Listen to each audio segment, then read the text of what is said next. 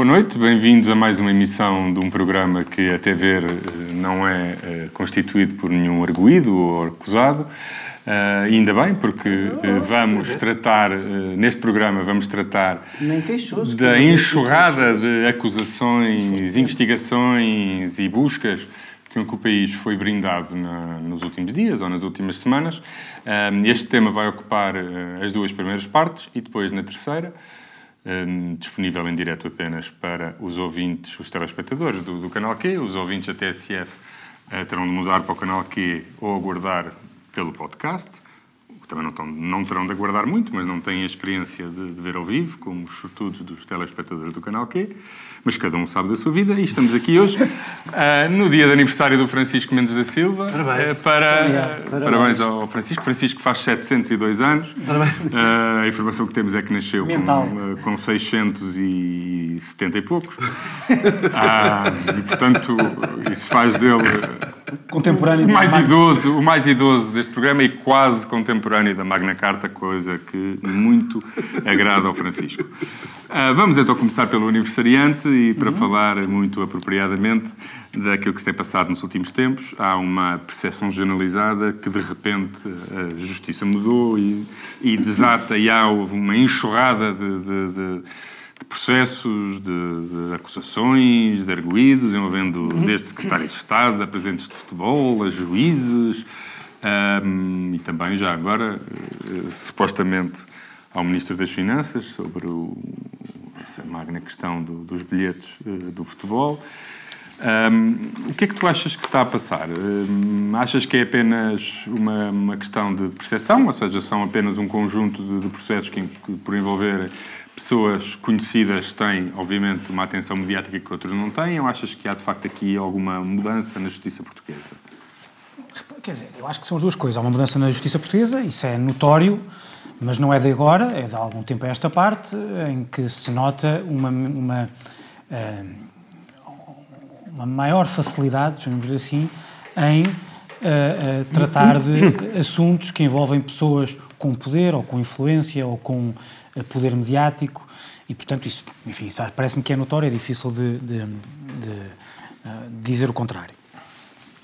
Quanto ao dia de ontem, ou estes últimos dias, eu acho que também, se queres te diga, eu tendo para achar que é coincidência, porque tu não tens, porque tu, tu, tu, tens notícias sobre processos que são processos de natureza bastante distinta e que estão eles próprios em fases bastante distintas.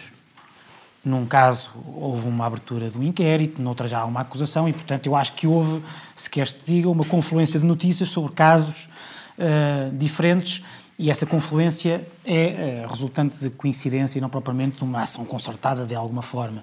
Como dizem os economistas, portanto, correlação e não causalidade. Provavelmente, sim. Sim, não, sim. Não, aliás, isso no mundo jurídico também há uma, uma diferença que não tem isso. Não, não Mas, ser adiante. era um bocadinho complicado, não é? Desculpa? Não ser, levar o argumento de não ser coincidência num, num sim, sistema claro, claro com a hierarquia do Ministério Público e onde funciona o princípio da legalidade, imaginar que havia uma ação concertada da Procuradoria para que tudo acontecesse no mesmo dia não. era uma coisa um bocadinho não, complicada de entender. Deixa-me só dizer, como não aconteceu tudo. Era, era impossível de justificar. Não, é não aconteceu eu. tudo no mesmo dia. Eu não estou a dizer que foi. Poderia haver uma coincidência que significa libertar informação em simultâneo, porque não aconteceu tudo no mesmo dia, na realidade, estão em fases diferentes do processo. Sim. Mas poderia haver uma coincidência na libertação Sim, informação. Mas, não, não, não, não estou a dizer que foi, não faço a menor ideia se isso não. Agora, há assuntos sobre os quais nós não temos informação nenhuma. Claro. Portanto, Agora, há vários temas aqui, não é? Quer dizer, há desde logo a questão do. Nós temos. Eh, nós temos, temos, estamos a falar de processos completamente distintos em termos da, da sua gravidade. Há o processo que envolve Rui Rangel, que eu acho que é um processo de uma gravidade uh, enorme. Sem par. Não tem nada a ver. Uh, enorme. E se eu acho que é grave, se eu acho que é grave que nós tenhamos uh, sabido que ele estava a ser investigado por ter, por uma, um, por a sábado, a revista Sábado, ter noticiado que estava no local das buscas quando elas aconteceram, as buscas de ontem, acho que isso é um tema grave. Uh, mas mais do que é o tema da violação do segredo de justiça. Uh, mais grave do que isso é sabermos que provavelmente temos uh, pessoas da magistratura envolvidas em esquemas de corrupção para decidirem determinado tipo de processos em favor de determinado tipo de pessoas. Sim, parece uma coisa isso quase é... já da organização criminosa. Claro. É? e que vamos lá, quer dizer, vamos ver. Quem anda nisto há algum tempo, houve rumores. Quem anda no mundo dos tribunais, houve rumores de vez em quando. Mas encaixa aquilo como rumores, porque nunca, eu nunca tive nenhum caso concreto, de, nunca me confrontei com nenhum caso concreto, concreto desses. Mas quando tenho uma ilustração. Se estivesses confrontado, terias que fazer a devida denúncia, não é? Sim, mas quando eu digo confrontado é saber Sim. que aconteceu, que há um juiz, não sei. Hum. Uh, se eu. Se eu uh, perante esta ilustração, eu acho que provavelmente é isso mesmo. Isto, se calhar, é uma ilustração, se calhar é mais grave do que um caso isolado. E, portanto, eu acho que este caso é um caso gravíssimo. Depois temos outros casos, que são, se quiseres, caricatos, caso de, o caso do peculato do José Magalhães, acho que o caso de Conde Rodrigues é diferente, porque, enfim, gastou 14, 14 mil euros, 14 mil euros, a, euros. gastou 14 mil euros a comprar livros para a sua vida privada. Basicamente é isso, mesmo que sendo livros jurídicos, ou seja, com 14 mil euros montas uma magnífica eh, biblioteca jurídica. E o José, Magalhães, o José Magalhães é quanto? 400 euros. Ah, e depois tens o problema... E depois... uma estante, não uma biblioteca, mas uma pequena estante de, e depois tens, do IKEA. E depois tens o, o, o, o caso Centeno também tem, é um caso eu caricato. Peço desculpa, estás a esquecer de um importantíssimo claro. e um dos funcionários da Segurança Social. Caramba, andavam. Sim, certo. Também. Esse é gravíssimo. Não falar de tudo que está acontecendo. Mas estamos a falar. Certo, mas quer dizer, mas esse é, esse é muito importante. Repara, nós ficámos a saber que a, que a Segurança Social estava a ser ludibriada a pagar duas vezes os mesmos cheques porque alguém ia à fonte dos cheques. Isso é uma coisa gravíssima, quer dizer, e ainda bem que foram apanhados. Sim, não é? só, só, para só dizer aqui mais qualquer coisa sobre isto, porque eu acho que isto é importante. Eu, eu, eu devo dizer o seguinte: eu quando vejo estes casos eu, a minha tendência é achá-los caricatos e ridículos e injusto que alguém seja apanhado neste tipo de coisas. Mais o caso de Centeno talvez José Magalhães, não tanto como disse, no mesmo caso José Magalhães, o caso de Conde Rodrigues. Uh, e eu uh, devo dizer que eu passei algum tempo a tentar justificar juridicamente uh, que, se, que, se, pudesse fazer outra coisa, ou que se pudesse fazer menos do que isto. E é muito difícil. E eu já, chego, já, já digo qual é que é o, o problema. É que, repara, eu, eu, o Ministério Público, há, há normalmente a questão típica da, da, do princípio da legalidade versus o princípio da oportunidade. Eu acho que em, em, num país como Portugal, eu quero viver num país onde vigora o princípio da legalidade. Porque é o único, o princípio da legalidade, basicamente diz o seguinte, quando há uma denúncia, uh, a lei é igual para todos e tem que ser investigado. Ou seja, o Ministério Público, os seus funcionários, se, alguém na hierarquia não diz que, ao abrir o princípio da oportunidade, este ano vamos investigar isto em vez de investigarmos aquele tipo de, de crime. Isso é uma coisa. Deixa-me deixa, deixa, deixa, só. É um parênteses fazer uma pergunta sobre isso, exatamente sim, mas, mas deixa Será que essa, essa distinção entre os dois é inteiramente eh, sustentável, ou seja, não, não, não, dizer, é, vou lá, vou lá, vou não lá, haverá sempre não, alguma dimensão de oportunidade não, na aplicação ah, do princípio da legalidade. Já lá vou, já lá vou. Já lá vamos. Que eu acho que também há, houve essas considerações. Ah, claro que há sempre oportunidade, Mas porque como próprio... Deixa-me só dizer uma frase. O dia de ontem prova que nós só podemos viver com o princípio da legalidade não estamos preparados para o princípio da oportunidade. O que se diria da justiça se figurasse Sim. o princípio da oportunidade? Deixa-me terminar, senão não percebem onde é que eu quero chegar. E não queria, se ficar por aqui, é, fico, não, não só coxo, mas fica com uma ideia. A minha, a minha, a minha, a minha opinião fica. Uh, não, não só a minha opinião fica coxa, como as pessoas ficam com uma ideia errada daquilo que eu quero dizer. Um, Sem desprima para os coxos. Sem desprima para os coxos. O, o, o, Sempre a pensar em ti. O princípio da. O, o, princípio da oportunidade funciona sempre, porque como o próprio, ministro, o próprio Ministério uh, Público diz, não tem meios para tudo, ou tem falta de meios. Portanto, admito que haja sempre, um, haja sempre o, a intervenção do princípio da oportunidade. Não, tens que Mas, avaliar também o mérito da, da, da não, denúncia. Pois, é aí que eu quero chegar. É porque tu tens que... Repara, oh João, em, o Ministério Público faz sempre no âmbito de uma investigação, um juízo de prognose sobre as probabilidades de obter uma condenação. Mas isso faz, por exemplo, quando já está numa, numa fase, quando o inquérito está aberto, quando há arguídos, saber se vai acusar ou não. No momento de uma denúncia, o Ministério Público não pode, antes de abrir o inquérito e apurar, nem que seja perfunctoriamente, alguns factos, não pode fazer essa, essa, essa, esse juízo. E, portanto, é que há... É que há se há, se há uma denúncia sobre... no caso do peculato, não é? Não do peculato ou do caso de... No caso, de... no caso do Centeno, não, não, não houve uma denúncia, saiu uma notícia, não é? Não sei, mas o que há, se houver uma denúncia, se houver uma denúncia, há. Sabemos é uma Também notícia, não sei. é? Também não Sabemos sei. é uma notícia. E, mas, mas qual, sabe qual é, que é o problema? Mas depois há outro Não problema. Saíram- notícias que disseram o que é mas que há era, outro não é? problema, Daniel. acreditar nelas ou não? Há outro problema. É que depois há uma denúncia sobre casos. O caso do José Magalhães é um caso ótimo. José Magalhães eh, eh, eh, utilizou com cartão de crédito, ou utilizou 400 euros de, de- de- de- dinheiro, dinheiro dos contribuintes. Que não sabemos, Foi secretário de Estado 4 anos. Portanto, que não sabemos, que não sabemos. Daniel, Daniel, esse crime é um crime, é punido independentemente do valor. Claro. Por, com, com uma, por uma moldura penal que vai de 3 anos a 8 anos. Sendo esta a moldura penal, se ele tiver pago, não pode suspender provisoriamente o processo, vai ter que ir a julgamento e provavelmente vai ser condenado. E isso é que é ridículo. E eu, e- eu pergunto-me se o problema aqui, em vez de ser o Ministério Público, não é o legislador, e sendo o legislador, não são os políticos que durante anos e anos, contra si próprios, às vezes bem, mas às vezes mal, exagerando, indo atrás do, centro- do populismo, voltei- vamos à terceira parte, eu pergunto-me como é que há uma lei que não consegue fazer, que não permite fazer uma distinção ah, de partida Entre quem gastou 400 Entre quem gastou euros, 400 pode euros pôr, e quem gastou os 14 pode mil. E quem gastou 14 mil. e, portanto, fazendo a ponte, se calhar, para a terceira parte, para as pessoas perceberem, como estamos a falar de compra de revistas e de livros, nem é assim uma coisa, a fronteira não é assim tão clara entre o que é que é Ah, pessoa. não, Depende. não, espera. Eu No caso de Conde Rodrigues, eu sendo ele jurista e é uma agora matéria- privado, esteve a montar a sua Ah, isso é- biblioteca. isso é evidente. Ah, o pode ter estado, não quero estar a... Não, não, percebes o que é que eu estou a, dizer? estou a dizer que não estamos. Eu não estou a não faço ideia o que é que comprar ou não comprar. Mais, que- estou a dizer que em, em- casos, por exemplo, no caso de revistas, que não estamos a falar de livros, no caso de a revistas, no caso de revistas, a fronteira, depois refere, fala de um, do, do- e portanto, Fala nós- de não terem nada a ver com a função que exerces. E isso, é isso que eu estou a dizer, tem um grau, de, quando estamos a falar de revistas, tem um grau de subjetividade, apesar de tudo, razoável. Digo, concluir só- uma revista de não tem, mas Daniel, depois- Daniel. Ou a Little White Daniel, Lies, ou a a Gourmand, que eu adoro. Daniel, Mas a 30 revista- segundos para terminar. O tema aí, política o tem. tema aí. Daniel, 30 segundos para terminar. No caso. Centeno, no caso Centeno, no caso Centeno, há um crime de recebimento indevido de vantagem. Não sei, não sei se há naquele. Estou a dizer que é o que é supostamente existe, evocado. sim. O crime existe. E que até há uns anos era, era dependente de se provar a existência de uma contrapartida. Depois, na altura até do Ministro da Justiça, António Costa, deixou de ter essa.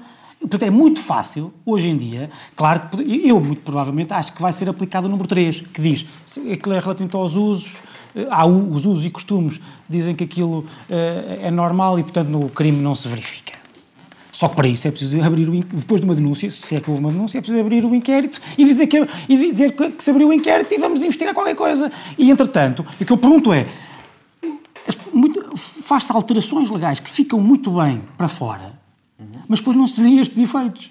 E portanto eu não sei o que é que o Ministério Público podia fazer se, te- se teve uma, uma denúncia, no caso Centeno, o que é que podia fazer se não abrir o inquérito e fazer duas ou três diligências. E entretanto está na rua a notícia de que Mário Centeno está a ser investigado por recebimento indevido de vantagem. Na rua e não se vai na Sim. rua, não é? Fora da, fora da rua portuguesa. Daniel. Não que eu acho que eu, ser Mas presidente eu do digo Eurogrupo sinceramente, esteja mais acho, eu, acho, protegido. eu acho que a tendência legislativa, como vamos falar na terceira parte, é ah, ah, inevitável, vai para a frente e quem quiser dizer cuidado com algumas coisas vai É ser amigo- atropelado é pela. clubes. Vai ser atropelado. clubes, Vai ser atropelado. Daniel, repetindo a pergunta que fiz ao Francisco, achas que se vive aqui um momento novo, uma confluência hum, casual de, de casos, uma nova política comunicacional do Ministério Público? O que é que. Não faço ideia. Há uma coisa que pode, não faço ideia. Pode ter sido Ou seja, há uma coisa que eu. Se isto pode. Eu acho que não é bom. Ou seja, o que é que eu quero dizer com isto? É bom no sentido em que passa aos cidadãos a ideia de que a justiça está a funcionar. Eu não estou a dizer, eu não sei se é propositado, se é coincidência. Eu digo que o resultado não é. É mau porque ao mesmo tempo passa essa ideia, passa a ideia da absoluta decadência e de todas as instituições. Ou seja, quando tudo acontece ao mesmo tempo, e dá, passa uma ideia evidentemente desproporcionada, não é? Ou seja, a sensação porque as pessoas misturam, depois misturam os processos. Eu hoje ia com uma conversa com um taxista e percebi que ele julgava que o Centeno estava a ser investigado no mesmo processo que o, que o, que o, que o Rangel, porque envolviam os dois o Benfica. Eh, Não estão. Não estão no mesmo processo. Nós sabíamos que estavam no mesmo processo, porque nós sabemos quem é que está no processo do Rui Rangel. Mas o teu ponto sobre essa confusão meu problema é- do distinto motorista é? Não, não, eu estou a dizer, estou- o o assistente motorista falo com qualquer outra pessoa. Tal e qual, mas qual, isso- qual é o que eu problema dessa confusão? O que eu estou a dizer é que é um problema. É um problema pensar-se que o Rui Rangel está envolvido, que o, que o Mário Centeno está envolvido no mesmo processo da gravidade do Rui Rangel. Claro que é um problema. Claro que não está. Portanto, claro não é para ti. O que eu estou a dizer é que eu estou a dizer, o que eu estou a dizer, como estamos a falar da percepção mediática das pessoas, é disso que eu estou a falar. É disso que eu estou a falar. Isso conta. Porque é disso que depende a democracia. É da percepção das pessoas se ela funciona ou não funciona. E, portanto, isso não é irrelevante. Estamos a falar, eu estou a falar dos efeitos que isto tem, não é de cada um dos julgamentos, é disto de saber tudo ao mesmo tempo, isto acontecer tudo ao mesmo tempo. Estamos a falar de saber isto tudo que estamos a falar na mesma semana, não é no mesmo ano, é na mesma semana. E eu estou convencido que isto não é propositado.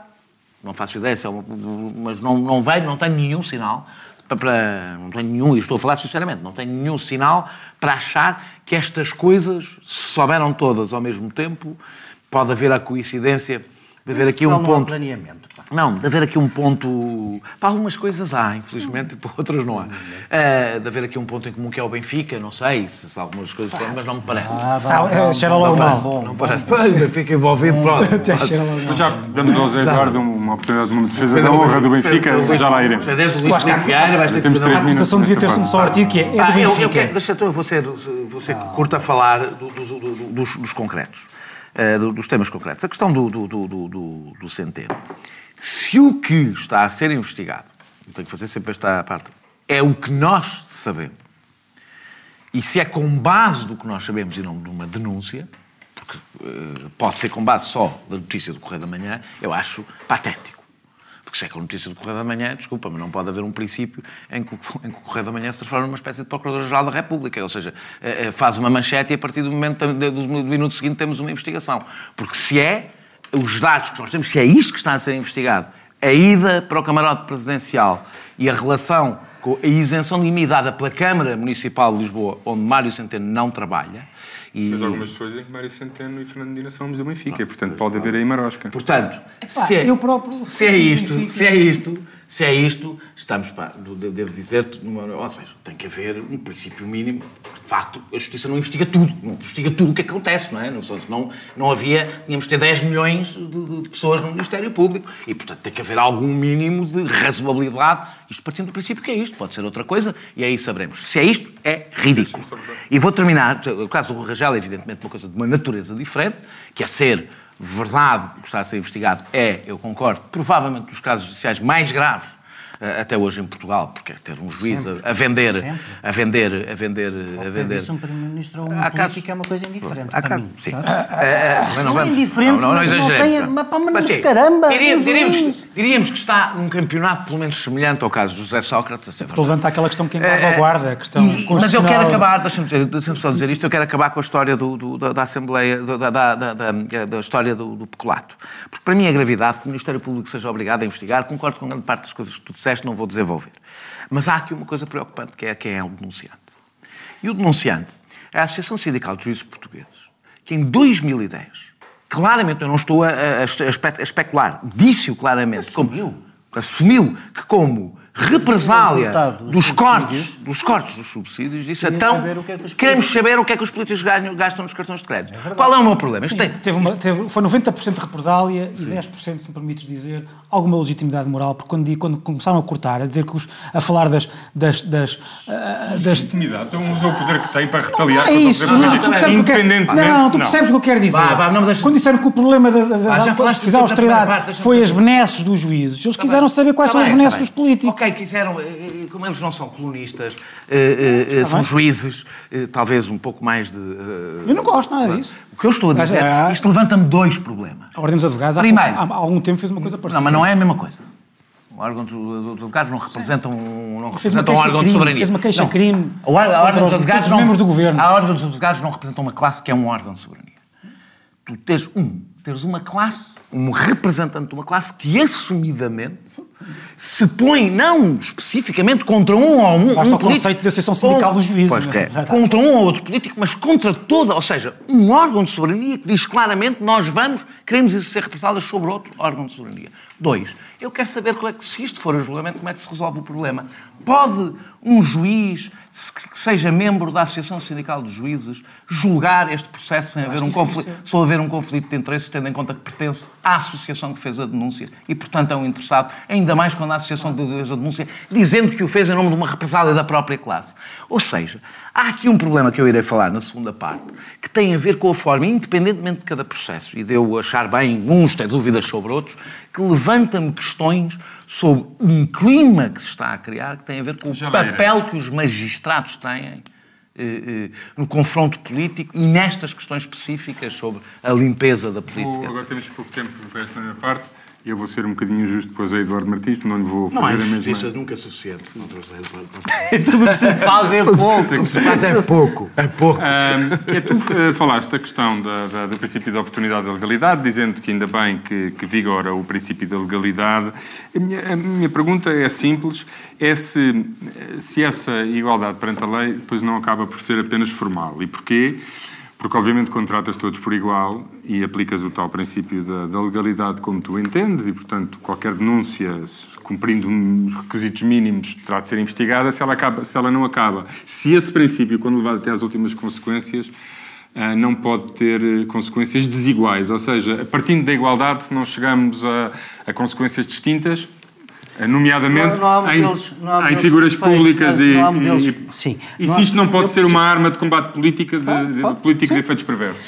Eu acho justamente o caso era aquilo, Centeno é tão absurdo, mas vimos as consequências era aquilo que eu estava a dizer. Eu não sei se o caso de Mário Centeno é absurdo, porque eu não conheço nada do caso de Mário Centeno. Eu não sei se há denúncia, se não há denúncia, eu não sei o que se passa, portanto não pronuncio sobre isso. Então, eu poderia dar, eu poderia dar 10 exemplos de coisas que poderiam estar a suceder no caso de Mário Centeno, diferentes, e que mereciam ser investigadas. Aliás, ontem aprendemos, pelos vistos, muito sobre o que se passa nos camarotes da bola. E, e eu podia estar a dar 10 exemplos diferentes, porque só, nós estamos todos a presumir que é isto que o Daniel diz que está a ser investigado. E se é isto, estamos todos de acordo. Nem estamos precisamos todos, perder, nem precisamos perder mais tempo. Também, estamos todos a perceber coisas sobre todos os processos. Não, são é coisas completamente diferentes. Ó, oh, Daniel, eu estive tão Desculpa. caladinho para não ter que depois dizerem que eu grito, porque eu levanto a voz. Daniel, mas podes dar um toque para esta mesa se quiseres. Está bem, está bem. Eu meto é que eu estive tão caladinho. É justamente porque os processos estão em fases diferentes, tu sabes coisas diferentes sobre ele. Tu há processos sobre os quais, tendo sido deduzida uma acusação, tens um comunicado do Ministério Público na página da Procuradoria-Geral da República, tens outros sobre os quais estás a especular, nos casos porque, mais uma vez, houve violação do segredo de justiça, que é uma coisa muito democrática em Portugal, que toca a todos por igual, tanto toca ao Abel Pinheiro, ao Paulo Portas, como ao... ao não sei se se lembram, não, não, não, eu não me lembro de tanta gente indignada quando o Abel Pinheiro, depois absolvido, foi seguido do Grão-Pará por uma câmara pela rua abaixo para acusar o Paulo Portas no fim do governo de Santana. Nessa altura, não. Nessa altura. Então, parece que o Pinheiro foi acusar o Paulo Portas. Com cedo, com cedo. É, mas era a ideia que se tentava criar, era Sim. toda essa. Com cedo. Nessa altura, isto não incomodou ninguém. Agradeço. A primeira pergunta. A tua primeira pergunta é esta. O que eu acho que está a acontecer, no síntese, claro, sim, eu, eu até posso fazer o favor de responder à tua pergunta. A tua pergunta, falar, o que é que eu quero dizer? O dia como o de ontem prova que nós não podemos ter princípio de oportunidade. Porque quando tanta gente disposta a ter dúvidas sobre a atuação do Ministério Público, se figurasse um princípio de oportunidade, o grau de suspeito era três vezes maior. Investigaram este, porque é que não investigaram aquele? Porque é que foram para este lado e não foram para aquele? Se já com o princípio da legalidade temos tanto a dizer sobre a atuação do Ministério Público, sobre eu diria que, sobre a oportunidade dentro da legalidade da atuação do Ministério Público, eu diria que isto nos defende. E defende-nos porquê? Porque eu acho que vamos falar disso, a segunda parte lá voltarei. Mas em síntese, sobre estes casos, que são todos diferentes, de graus de gravidade diferentes, é que eu, estás a dizer eu é não é vou acrescentar... Ter, uh, uh, objetivos e, princípios e, e motivações insondáveis e não escrutináveis. Defende-nos de críticas que, que, vocês fizeram, por exemplo, a semana passada ao sistema judicial brasileiro ou americano ou outros. Existe? Uh, eu acho que existe. Eu, eu, como é um país com o qual Portugal se relaciona com o respeito da, de, de, uma república soberana que está do outro lado, não trato o Brasil como um shithole. Eu não trato o Brasil como um shithole country. Acho que tanto ah, no Brasil como na Palestina é capaz de haver dentro dos quadros possíveis um sistema de justiça que se aplica, não é? Como em Israel. Não tem nada a ver Pois. Um, Claro, pá, porque, porque vivem de acordo relações. com o direito positivo que cada Estado soberanamente entendeu dever ser o seu e isso é, é a vida. E é, e é a vida de quem, como tu, não, protege não. o nacionalismo. Que o que eu quero, só, só, só para concluir, e quero voltar a isto, é dizer assim, nós tivemos no mesmo dia, no mesmo dia, notícia de investigação que eu acho coincidência com o Francisco, a desembargadoras, achamos todos, ainda bem, a desembargadoras, a políticos, a funcionários públicos, por aí fora. E eu acho e não temos nenhum tumulto na sociedade portuguesa. As pessoas até podem achar que isto é tudo uma cambada de malandros. É pá, mas de facto há malandros. Tivemos o Partido Popular e eu acho que, independente.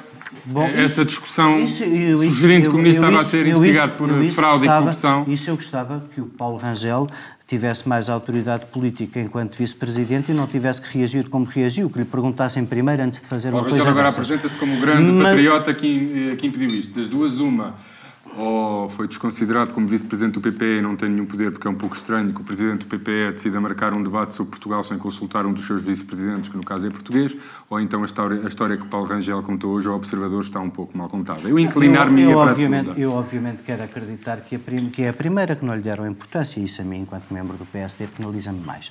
Agora, voltando ao que eu estava a dizer que não era sobre Mário Centeno, sobre tudo o resto, eu acho que nós temos, com o princípio da legalidade e com o que tem acontecido, nós temos reforçado a confiança na justiça. Eu, eu, estou alegre com. Posso estar muito triste por constatar que há 20 anos houve uns advogados que não foram suficientemente ajudados Temos numa denúncia que nos podia ter evitado coisas. Mas eu estou alegre. Eu, eu, sinto que isto é só a justiça a funcionar. Causa tumulto, muita gente conhecida, investigada ao mesmo tempo, especialmente se tem responsabilidades numa instituição secular tão importante como o Sport Lisboa e Benfica. Causa, mas. Uh, e é, mas com, é com a alegria e com o entusiasmo uh, quase juvenil, no bom sentido, de José Eduardo Martins, confiante no futuro e crente nas possibilidades democráticas é institucionais do nosso país, que vamos para o intervalo, regressando rapidamente para continuar este, a debater este tema. Até já. Our world is in trouble. People are hurting and angry. We will have no choice but to totally destroy North Korea. Mapa Mundo. Todas as semanas, marcamos as voltas que o mundo dá e paramos onde a notícia nos leva. Je le crois profondément.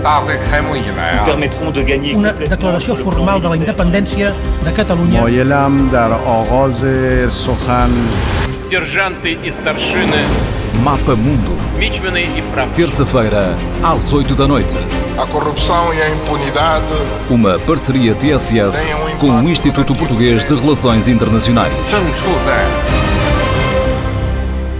Depois de um intervalo onde vos posso confidenciar que Daniel Oliveira, ex-militante da Juventude Comunista, teve a explicar a um dos representantes da direita eh, no nosso programa que este seu otimismo eh, antropológico, esta sua confiança quase cega no futuro eram um pouco despropositadas. Uh, voltamos para. Temos que explicar o que eles já deviam é. saber. estes, falsos Como no capitalismo, quem salvou o capitalismo. Exato, nós, exatamente, se não fôssemos nós explicar o que, é que era o capitalismo. É, é a nossa sina. Há o noblesse oblige e depois há uma expressão que não foi inventada para nós, mas será do mesmo, do mesmo nível. Um, Daniel, uma das. Um, um dos efeitos que este uh, ajuntamento de, de, de, processos tem é a ideia de que isto estava tudo inquinado e agora estão a limpar a coisa.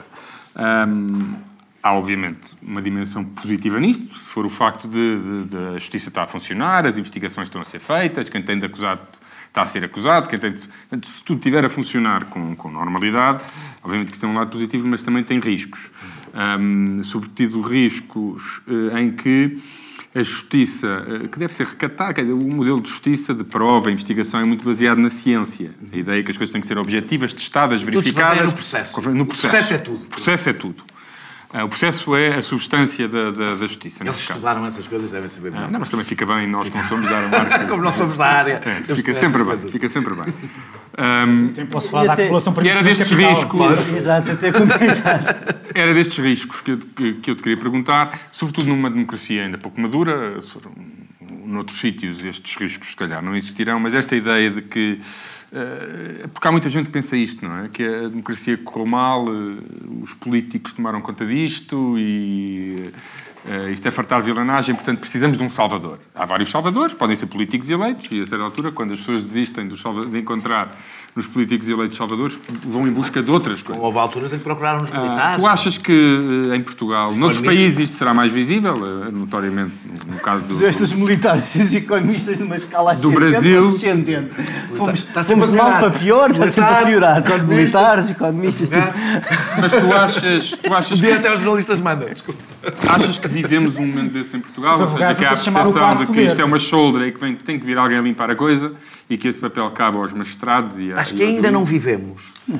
Acho não, não, mas acho que é importante não, não... Vivemos num mundo um bocadinho diferente, onde o viver as coisas nos sítios já não, já não é bem assim. Ou seja, o caldo cultural hoje já não é um caldo exclusivamente nacional. Eu não tenho dúvidas que o que está a acontecer no Brasil teve influência o que aconteceu em Itália, em Portugal tem influência o que está a acontecer no Brasil. Estou, estou a falar do ponto de vista estritamente cultural, ou seja, de um caldo cultural e emocional que hoje é global e eu acho que é global, é, é, transversal aos países ocidentais. Ou seja, isso não quer dizer que, que, se transponha depois para a prática nos processos. Eu acho que aí, nessa fase, não estamos. Agora, acho que há sentimentos, por exemplo, no Poder Judicial, que são transversais, ou pelo menos em parte do Poder Judicial, que são transversais a vários países. Ah, ah, é que um dos problemas, quando se discute corrupção especificamente na política, é que uh, uh, nós não podemos ignorar, e eu, eu, eu, este discurso é bastante difícil que eu vou fazer, mas vou tentar fazê-lo de uma forma clara. Como nós sempre não... dar-te todas as condições para o fazer, interrompendo depois os outros. Exatamente. não, é porque não, nós não podemos ignorar os efeitos políticos que tem a luta contra a corrupção. Isso não quer dizer que nós não devemos defender a luta contra a corrupção. É, não podemos ignorar. Eles têm efeitos políticos. Uh, eu acho que a corrupção tem a corrupção, a, partir, a corrupção existe em todos os países, mas a corrupção a partir de um determinado nível que é superior ao de Portugal, por exemplo, se falarmos do Brasil, se falarmos do que já foi, do que é. Itália eh, eh, tem razões, e Portugal também tem algumas, razões estruturais. Em geral tem razões estruturais e um dos meus problemas no discurso sobre a, sobre a corrupção é ele ser quase sempre um discurso estritamente ético. E raramente é um Neste discurso... caso, moralista mais do que Moral... ético. Sim, não, mas, mas mesmo, eu até, até ponho mesmo do ponto de vista estritamente ético, mesmo do ponto de vista olhando positivamente. Não chega. Ou seja, nós temos que ter um olhar político sobre a corrupção. Eh, eh, a, a, corrupção, por exemplo, no Brasil, eu acho que tem origem, não vou desenvolver isto, mas acho que tem, está erradicado. Não há países com forte desigualdade que não tenham uma fortíssima corrupção. Por uma razão, a ideia de um homem e um voto, uma ideia de igualdade da democracia, é insustentável numa, numa sociedade muito desigual. E, portanto, a corrupção é digamos que, o sintoma dessa insustentabilidade que contorna a regra de um homem e um voto comprando a é democracia. Tal coisa do intervalo. É, é, é, o quê? É tal coisa do intervalo, é a ação. Mas eu, eu, Sim, pronto, eu, eu, eu obviamente concordo com essa falta de fé. Ah, tenho concluído, então vai, pronto. E a outra, começar a transmitir outra, também os intervalos. Outra Itália, outra Itália, por exemplo, outra Itália, por exemplo, uh, que tem a ver com a, com, a, com a, fragilidade do Estado, a existência basicamente de estruturas paralelas ao Estado, já bastante antigas, etc. O que estás a dizer é, é que é... quem ignora as razões estruturais e culturais que podem eh, dar origem a determinado fenómeno e faz uma perseguição moralista a 3 ou 4 ou 10 ou 20 ou 100 pessoas, não resolve as causas estruturais e, portanto, e apenas substitui a classe lá temos, por outros. Temos aqui uma pescadinha de rabo na boca. Por um lado, tu não consegues destruir estas causas estruturais sem atacar a corrupção, porque ela impede que resolvas estas causas estruturais. Por outro lado, não chega a esvaziar. Ou seja, o meu problema com o discurso da limpeza. Eu não tenho nenhum problema contra muitos processos, contra muitos políticos. Só houver muita corrupção. O problema é quando há, e a Operação Mãos Limpas foi isso, e eu temo que a Operação Lava Jato seja isso. E por isso é que eu digo que não há um paralelo com Portugal. Quando tu, tu, tu tens uma. Quando se instala a ideia, quer nas pessoas, quer nos magistrados, quer no Poder Judicial, que há um, um, um julgamento da política. Não de políticos especificamente, ou seja, que há um processo de limpeza da política. Esse discurso é muito popular. E não é muito popular, é muito popular de uma forma socialmente bastante transversal. E é muito popular em Portugal. E isso tem um problema, é que isso só pode ter dois efeitos. Pode ter o efeito de substituir uns corruptos pelos outros, foi o que aconteceu em Itália. Destruiu o sistema político, justíssima a perseguição àqueles políticos. Mas, na realidade, destruiu o sistema político e substituiu uns corruptos por outros. Ou, como pode vir a, a, a acontecer no Brasil, significar o colapso da democracia. E, olha, não há sistema judicial que sobrevive a ideia de justiça, se colapsas a democracia. Eu vou, eu vou, eu vou Eu não, defendo, eu não defendo que a justiça feche os olhos à corrupção, evidentemente. O que eu defendo é que as narrativas, tudo o que significa narrativas regeneradoras da democracia por via do sistema judicial é, é, é, é perigoso. E, portanto, o ímpeto justicialista que se sente, e eu vou citar, porque nunca falo sobre isto sem citar esta frase. Não ia citar eu. Não, citavas tu. O ímpeto justicialista é o contrário da vontade de justiça. É o oposto, é exatamente o oposto. Eu cito porque é que eu acho que este sentimento existe.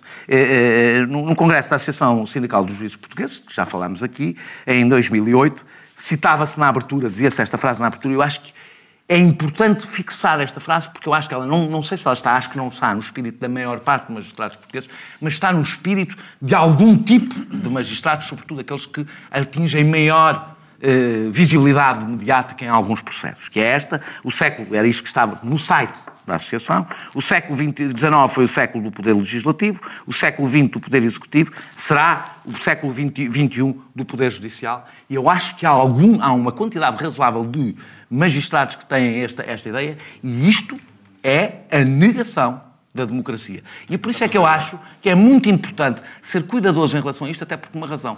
Na ideia de limpeza, quando a ideia de limpeza se instala, torna-se totalmente impossível ser crítico em relação a um processo judicial. Porque quem é crítico em relação a qualquer é processo judicial é cúmplice. José Eduardo, uh, tu, como brinquei há pouco, tens um, pareces mais otimista em relação não, a isto. Não, eu, eu, eu estava aqui a pensar... É. Dava-te a oportunidade bem. de responder ao Daniel? Não. Se concordares, ainda, te, ainda darei mais oportunidade. Claro, não, como eu concordo em, em, boa parte, podes, porque eu estava aqui a ouvir o Daniel e a pensar no que ele está a dizer. dizer eu concordo com isto. Mas como tu próprio disseste, isso acontece em Portugal. Nem pouco mais ou menos. Nem pouco o mais, está Nem pouco mais ou menos. Olha, Daniel, eu, eu, eu trabalhando na Justiça Deixa-me deixa dizer. Podes comprar centro privado. Sim, privado. não, não, não, não, eu, eu vou muitas vezes. Sem não, não, desvalorizar, que é muito não, não, não, peço imenso desculpa. Peço imenso desculpa. pratica crimes. Se calhar, além de praticar crimes. não, epá, desculpa, eu já fui detido. Quantos de vocês já foram detidos? Eu, logo aos 18 anos. Sim, mas tu merecias. Eu, eu é porque era queixoso. Só se perderam a caíram. Só se perderam, como diz o meu pai, só se perderam as que caíram no chão. Eu também era queixoso. Eu estava a queixar da polícia. Agora temos 3 minutos e eu ainda queria dar. Oh, diabo, então se temos 3 minutos, espera lá uma coisa. É assim, eu, eu queria dizer que assim. Concordo com todos os princípios que o Daniel enunciou, sinto-me muito tranquilo em Portugal e acho que nada disso acontece.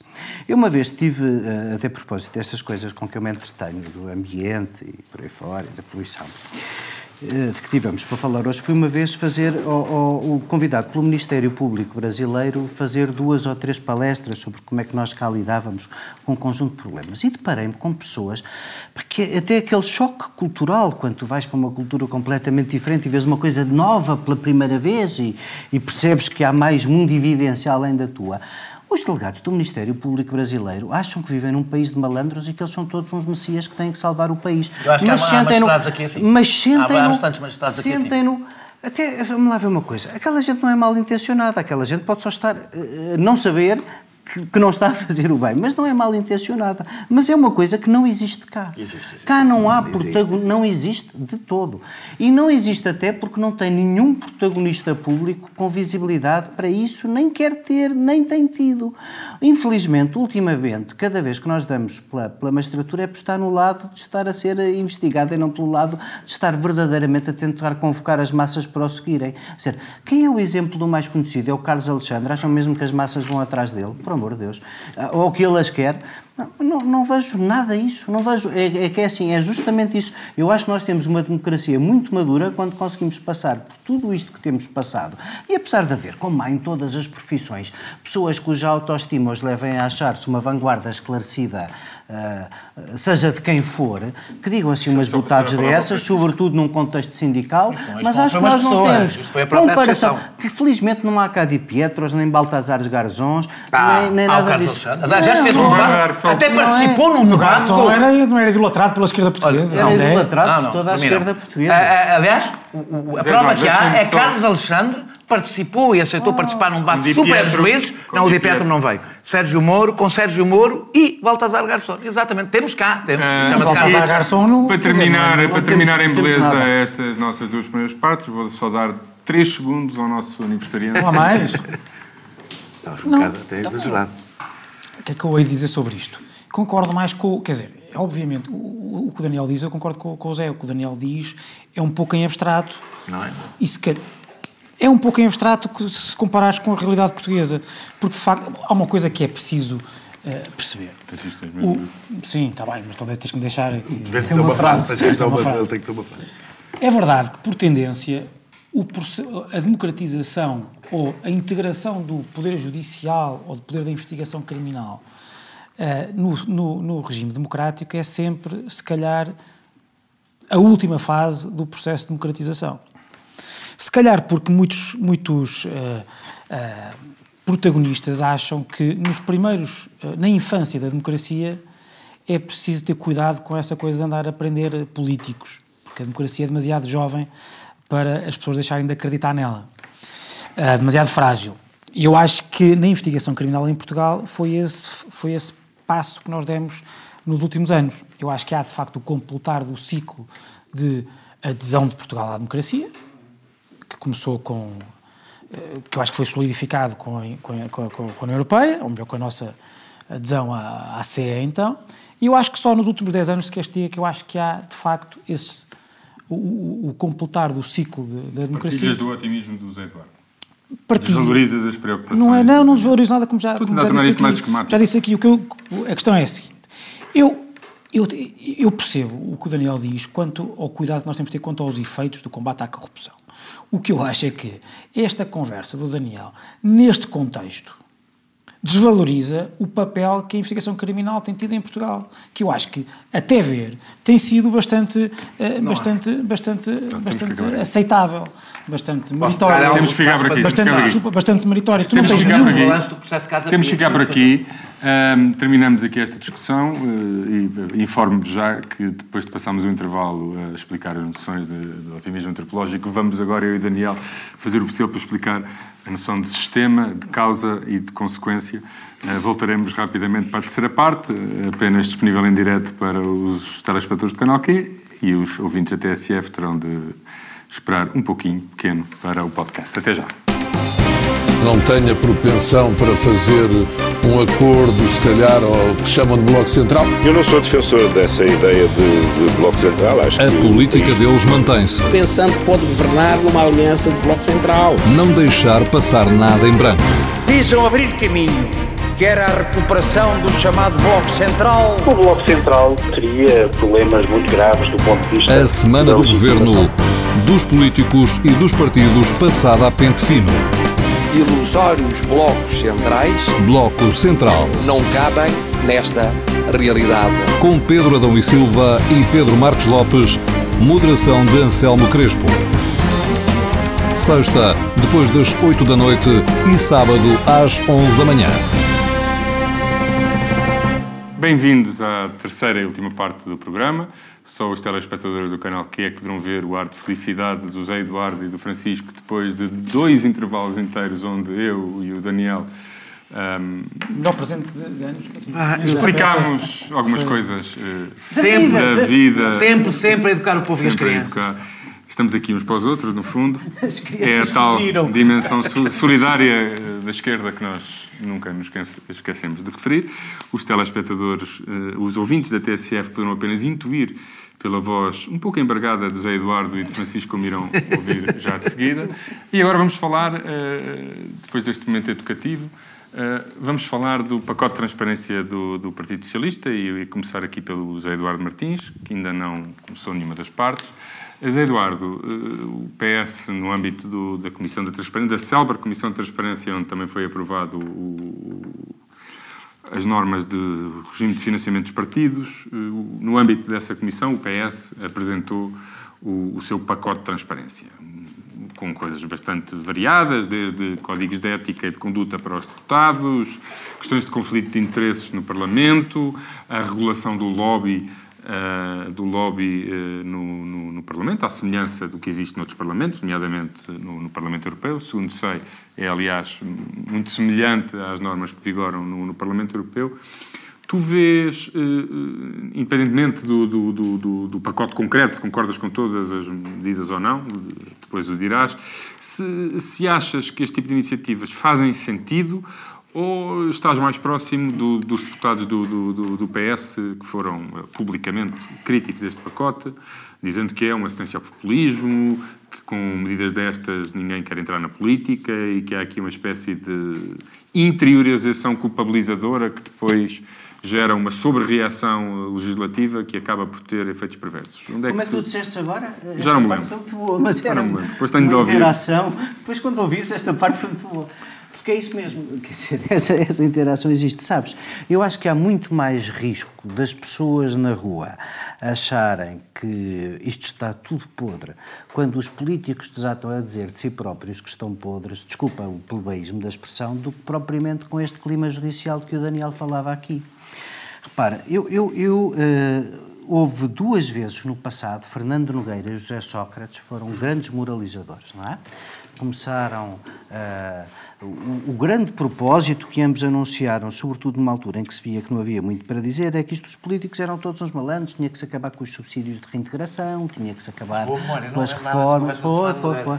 O Fernando Nogueira também a fez um bocadinho. Mas, sobretudo, Monteiro, o Sócrates. Manuel Monteiro, Manuel Monteiro mas o Sócrates foi o protagonista primeiro, eu seguro, no seguro início. Também. Não, não, não, não. Mas peço imensa desculpa. Eu não, não é que me tenha feito falta, mas eu nunca tive. Eu fui deputado uma data de anos e, e eh, eu tive aquela. Foi uma sorte, data de dias. Foi, foi, foi, uma data de anos. Eu não fui. E, e, e, e cheguei sempre àquele dia em que aqui, já não havia subsídio de reintegração. Aqui fazer uma intervenção ficou não, é coisa, é, é coisa, é aquela história dos Isto não é para mim. Não, a reforma ao fim de oito anos, a reforma ao fim de oito anos era obviamente um escândalo. Mas nós a corrigir, também, não é? ao corrigir essas coisas todas, mas o subsídio de reintegração não era.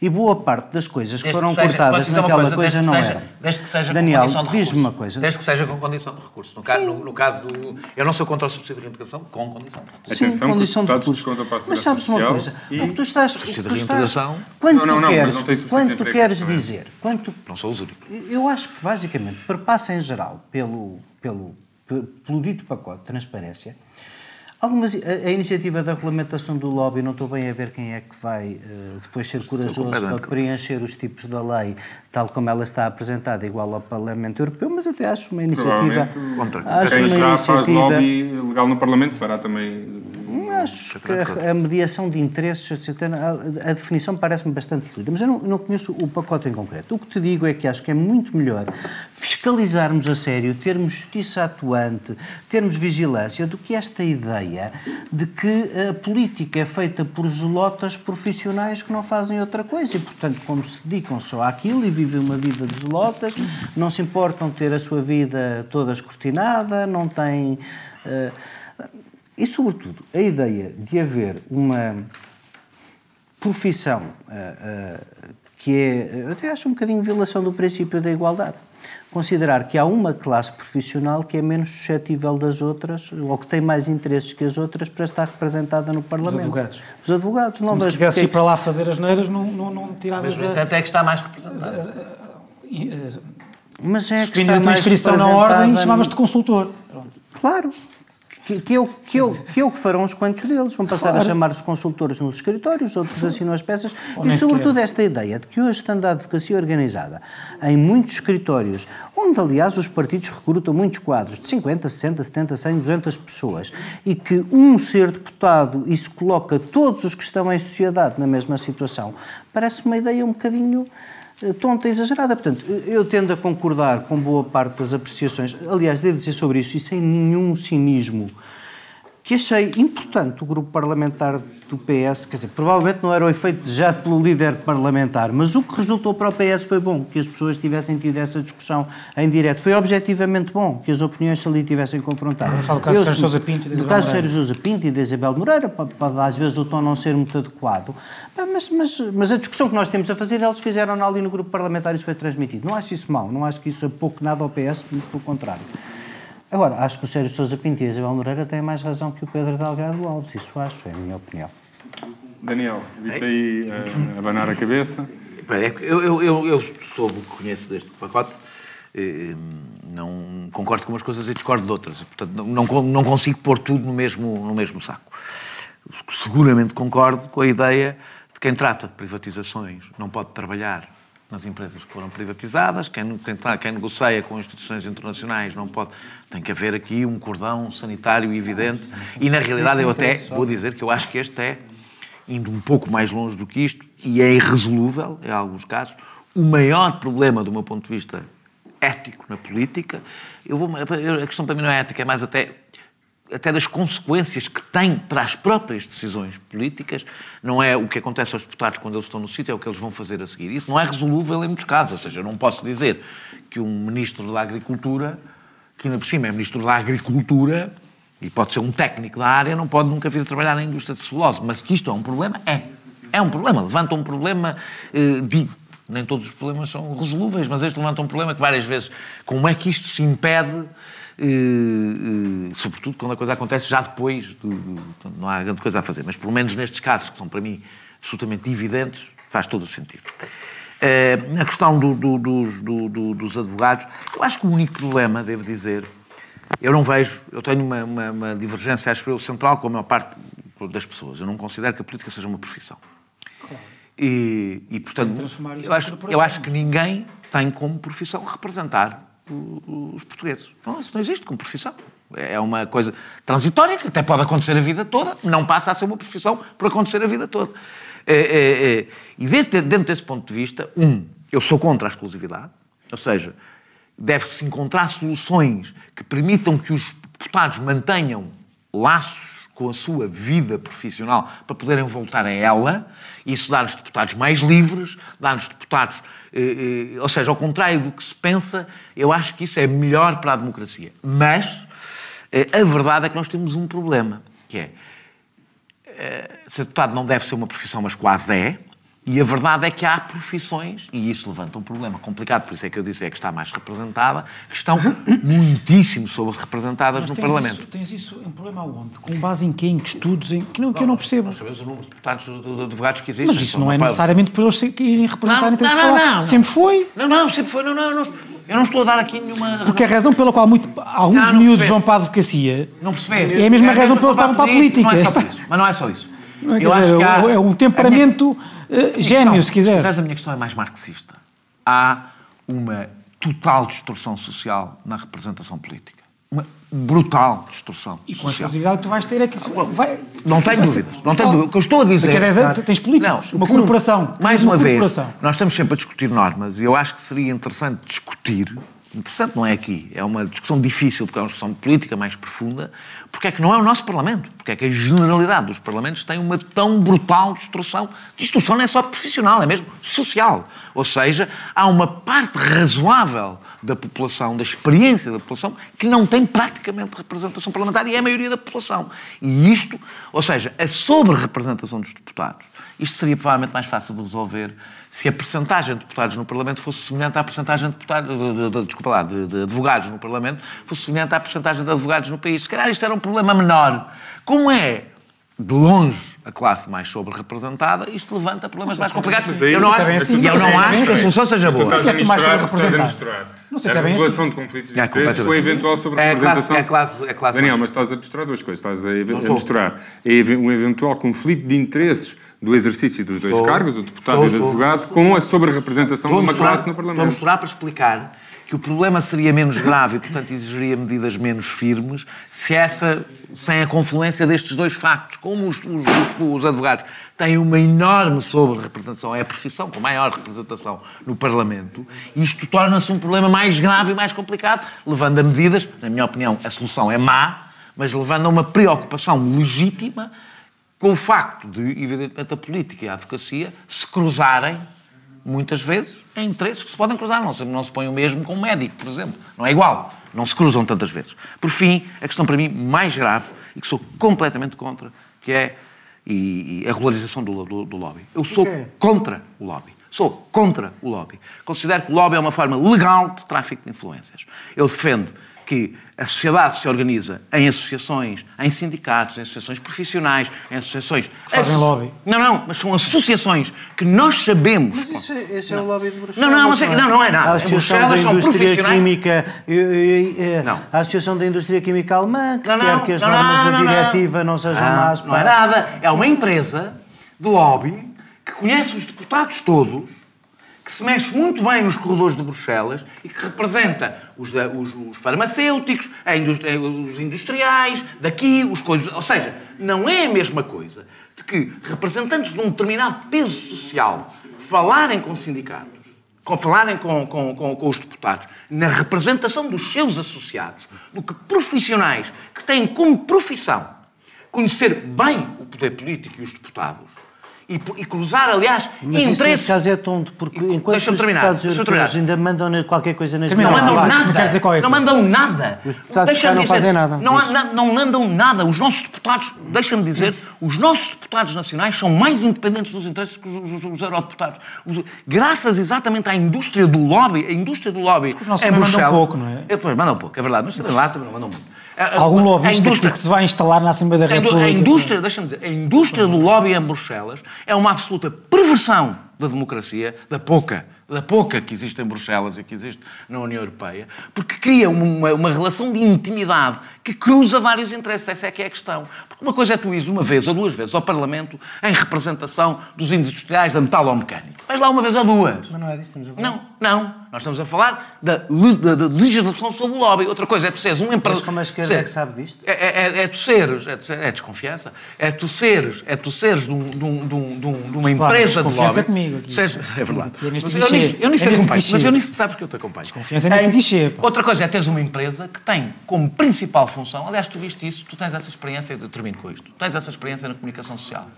Desde que foram criados os grupos de comunicação, aqueles grupos de, de- de- de- comunicação, e são eles que falam com os jornalistas em vez de serem os próprios envolvidos, tu tens um cruzamento de interesses que tu ninguém não sabes sequer que- o que é que aquele assessor de imprensa representa, que instituição realmente ele representa, e isso tirou transparência aos processos. Portanto, Sou completamente, aliás, mais. Mas Porque com que- empresas de lobby, evidentemente, um sindicato passa a ter muito menos influência junto dos deputados, porque não tem o dinheiro para pagar os mesmos lobistas que tem uma associação profissional, pa- pa- patronal. E, portanto, acho, Mas aliás, não achas que é o risco de, se não for regulado, que continue a existir de forma não regulada, o que é ainda pior? Tu podes até regular, regular o tráfico de influências e suborno. Podes regular a corrupção. E, e pronto, ela passa a existir de uma forma clara. Eu acho que uma coisa é ilegítima, é ilegítima e não deves legalizá-la. Existe uma forma de contacto com os deputados e a forma de contacto com os deputados é as, as associações e os Contacto vai haver cidadãos. sempre, é? é as associações e os cidadãos pedirem audiências com os deputados, que devem, aliás, provavelmente ser registadas, não é ser públicas, mas ser Sim, mas, registadas mas, mas por esse- existir, essa é uma medida que também está em discussão e, portanto, se, se for se, se, o- se o pacote do, do, do, do, do- do- Bem, passo para o Francisco, não é? Passa para ti, passa para ti. Acabei. se- Acabei, se-. Sim, se a questão do, uh, do lobbying for acompanhada de outro tipo de cuidados, não me parece que haja. Mas pronto, mas a seguinte, tentando resumir aqui. primeiro a questão dos advogados. Eu, eu sou advogado, tenho atividade política e apesar de não ter, apesar de não ter nenhum cargo Não público. Não, sim, mas, não, mas, eh, mas eu, eu sinto sempre contra mim. Mas faz mal porque... Não, não é isso, Daniel, porque eu vivo, enfim, devo-vos confessar que vivo, obviamente, eh, desconfortável, quer dizer, com, com esta discussão, sempre, sempre, porque... Agora imagina um jornalista que se envolve na política. Não é que isso, sim, pior. não. Agora É imagina, mais não, difícil. agora, agora imagina-me a mim que houve um dia que fui resolver ser candidato a deputado e apareceu uma enxurrada de, de artigos que vão ficar para sempre na internet e o meu filho e a minha filha vão acabar por ver. Completamente absurdos. E, portanto, eu sinto-me, de facto, como que haja uma. Eu sinto quando se fala de advogados e política, há uma criminalização latente da, da- da coisa. E, portanto, eu, tenho zero de interesse de algum dia voltar a, a candidatar-me a algum cargo público. Porque, para já, porque depois não posso, não posso voltar à profissão, porque é, é- é o que é. Ah, mas pronto, mas isso é uma questão mais pessoal minha, mas eu acho que é uma luta perdida e vai, estamos a caminhar para isso. A exclusividade, acho que mais tarde ou mais cedo vamos acabar com a exclusividade de deputados e que tu vais ter aos deputados, não como devem ser como a Assembleia da República, porque é completamente diferente a Assembleia da República do Governo. A Assembleia da República deve ser a representação do povo, o mais possível. Ou seja, pessoas com vida. possível. Com pessoas com vida. E as pessoas até podem, as pessoas até podem, até podem haver exclusividade. Mas podem haver deputado- regras tão apertadas que as é pessoas, experiência passados dois anos, já não têm vida senão aquela. E tu vais a ter, e vais passar a ter os, os mesmos 230 deputados sempre, ou quase sempre os mesmos, e vais transformar aquela, aquela, aquela instituição numa corporação, como juízes, como, como, como o Ministério Público, etc. E é, isso, é nisso que vais acabar. E depois, esta discussão está sempre infectada por uma coisa que é, neste tipo de matérias há, há o conceito de incompatibilidades e há o conceito de impedimentos. E nós estamos sempre a lutar pelo aumento das incompatibilidades, em vez, de, em vez de regulamentar o regime dos impedimentos, que são localizados, são circunstanciais. Sim. Eu não vejo nenhum. Eu, eu, eu acompanho muito quer dizer que a vida parlamentar. Votar, as pessoas não percebem. Quer dizer que há coisas, há assuntos sobre os quais tu não podes Daniel, eu tive, eu tive um mês no Parlamento. Por circunstâncias têm a ver com a formação da, da, da, da geringonça, saí. Eu nesse, eu nesse momento, eu quando, eu quando sei, eu vou dizer, no caso, eu quando, entre outras eu ia coisas, votar, eu ia votar, eu ia votar, eu ia votar uma, no dia, no primeiro dia em que eu não estive, havia uma votação importante de matérias com as quais eu tinha lidado enquanto advogado. E eu disse à liderança parlamentar que não ia votar. Tanto que, na apresentação dessas medidas, tinha a ver com aquelas medidas, uh, uh, tinha a ver com medidas orçamentais. Uh, tanto que isso foi num pacote em que eu assinei como membro suplente da Comissão de, de, Orçamento e Finanças e nessa medida não está à minha assinatura. Qualquer dia pode-se ver. Ou seja, eu próprio declarei e disse ao meu líder parlamentar que gostava de dizer porque é que não votava, em vez de se dizer só depois por escrito, dizer no próprio parlamento, no próprio, no próprio hemiciclo. Porque acho isso importante. Mas quer dizer, mas eu estou. Agora ah, tenho uma incompatibilidade só porque tive um assunto Tu, sou, Sim, não pode haver uma incompatibilidade porquê estrutural. Porquê é que eu sou incompatível e o, professor, e o professor universitário ou um professor do ensino secundário não é incompatível para decidir... Um engenheiro ou um arquiteto. Para, não, para decidir o estatuto da carreira docente, como decide.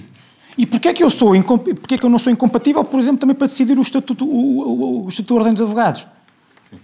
O código, quer dizer, o, o, normalmente códigos, há códigos deontológicos que são leis da Assembleia da República. Uhum. Porquê que a profissão... Quer dizer, isto acho... Isso é uma das coisas. Outra coisa é, eu tenho a sensação mesmo para terminar, eu tenho a sensação que muitas vezes esta discussão é para responder a percepções mais do que a realidades. Onde é que há um estudo sobre. Que as pessoas falam dos advogados, mas acham, e depois fala sempre dos advogados das grandes sociedades. Porque se vocês soubessem o medo que as grandes sociedades têm de ser eh, ligadas a estas coisas. Claro, claro. Que, medo que os, os, clientes, os grandes clientes estrangeiros têm de saber que a sua sociedade de advogados em Portugal está envolvida num artigo qualquer do Paulo Moraes sobre esta coisa se fossem ver, mas é, os outros advogados que não são das grandes sociedades e que estão lá, que às vezes nem advogados são, chamam-se advogados, mas estão lá a fazer outras coisas. Isso sim. E achas que um advogado, se quisesse fazer lobbying não ou algum, tráfico de, algum tráfico de influências, não gostava-lhe muito ir ao lado de São Domingos, suspender a sua inscrição na ordem e ficava como consultor de alguma. Nem, nem, nem precisa, quer dizer, abre uma, uma empresa qualquer de consultadoria e faz lobbying. Quer dizer, isto é uma. É, nós, mas eu acho que é uma luta perdida. É uma luta perdida. Estamos a olhar para o sítio errado, com base em presunções erradas, e vamos transformar a política num conjunto de missionários. E é com estas eh, perplexidades e inquietações, mostrando que, mesmo tendo 700 e tal anos, eh, vida. Eu ando aqui há muito tempo, sabes? Eu ando aqui há muito tempo. Ainda é capaz de surpreender. Eu ando aqui há muito tempo. Terminamos o, a emissão no dia de aniversário do Francisco Mendes da Silva e nos despedimos com entusiasmo para nos vermos outra vez para a semana, onde esperemos estar os quatro outra vez.